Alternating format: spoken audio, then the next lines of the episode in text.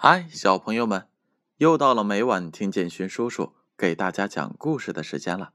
今晚建勋叔叔要给小朋友们读《性格启蒙故事》这本书。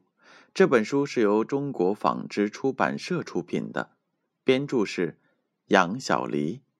今天的故事名字叫做《黄鹂播音员》。大森林里要选播音员了。鹦鹉平时一副好嗓子，听到了这个消息，高兴地说：“我肯定能成为这次最好听的播音员，因为我的声音很美。”喜鹊得知这一消息后，很开心地告诉妈妈，他也要参加比赛。只有黄鹂鸟没有得知这一消息，因为它正在和小麻雀玩呢。你们两个人怎么还在这里玩呢？大家都在评选森林里的播音员了。鹦鹉和喜鹊都去了。小蜜蜂着急地说：“小麻雀开心地叫了起来：‘好啊，好啊！黄鹂鸟，咱们俩去选吧！你肯定能当选播音员的。’黄鹂鸟吞吞吐吐地说：‘我我我肯定选不上的，不去了。’”小麻雀没有听黄鹂鸟的，就直接拉着它往山羊爷爷家门口赶。山羊爷爷开始广播了：“大家安静点儿，今天我们来选举咱们大森林里的播音员，主要有三个要求：第一，声音要甜美；第二，要有才艺。第三，让大家一起评定。说完，大家都欢呼了起来。第一个上场的是鹦鹉，鹦鹉跳了一支很精彩的舞蹈。而当黄鹂鸟和小麻雀赶到的时候，都已经表演了一个多小时了。他们很快报了名，静静的等待着上场。黄鹂鸟又对小麻雀小声地说：“小麻雀，虽然我很想当播音员，可是我从来都没有训练过。”小麻雀着急地说：“平时你给我唱歌那么好听，你不尝试怎么知道呢？”黄鹂鸟还是不敢去尝试，一直看着台上的表演。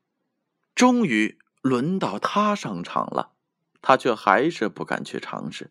小麻雀说：“勇敢点儿，要敢于尝试。我相信你会被选上的。”黄鹂鸟终于登上了舞台，他鼓励自己要勇敢点儿。他先做了一个自我介绍，然后又唱了一首歌，大家都被他的歌声所吸引。原来很少人知道。黄鹂鸟会唱的这么动听。比赛的最后一轮用投票的方式来选，最后黄鹂鸟的票数最多，成了森林里的播音员。好了，小朋友们，你们是不是也多才多艺呢？遇到有机会让大家去上台表现的时候，是不是也有小朋友胆怯呢？记得。当机会到来的时候，勇敢也许是第一位的。所以，我们一定要在平时的生活当中练就自己的本领，而且要有十足的胆量，登到舞台上，把握机会，让更多的小朋友们认识大家。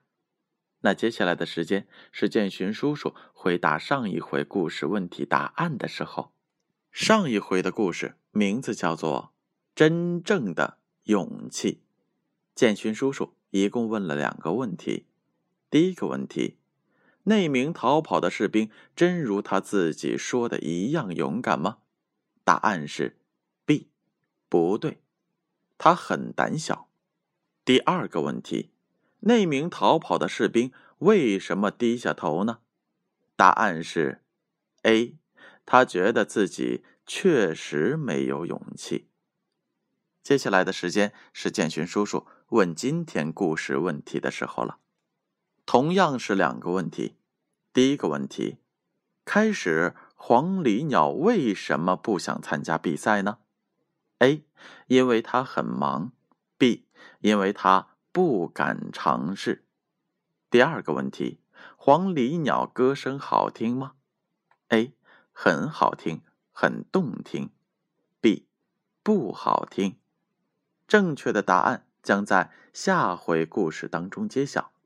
接下来的时间，闭上眼睛，乖乖睡觉吧。让我们明晚再见。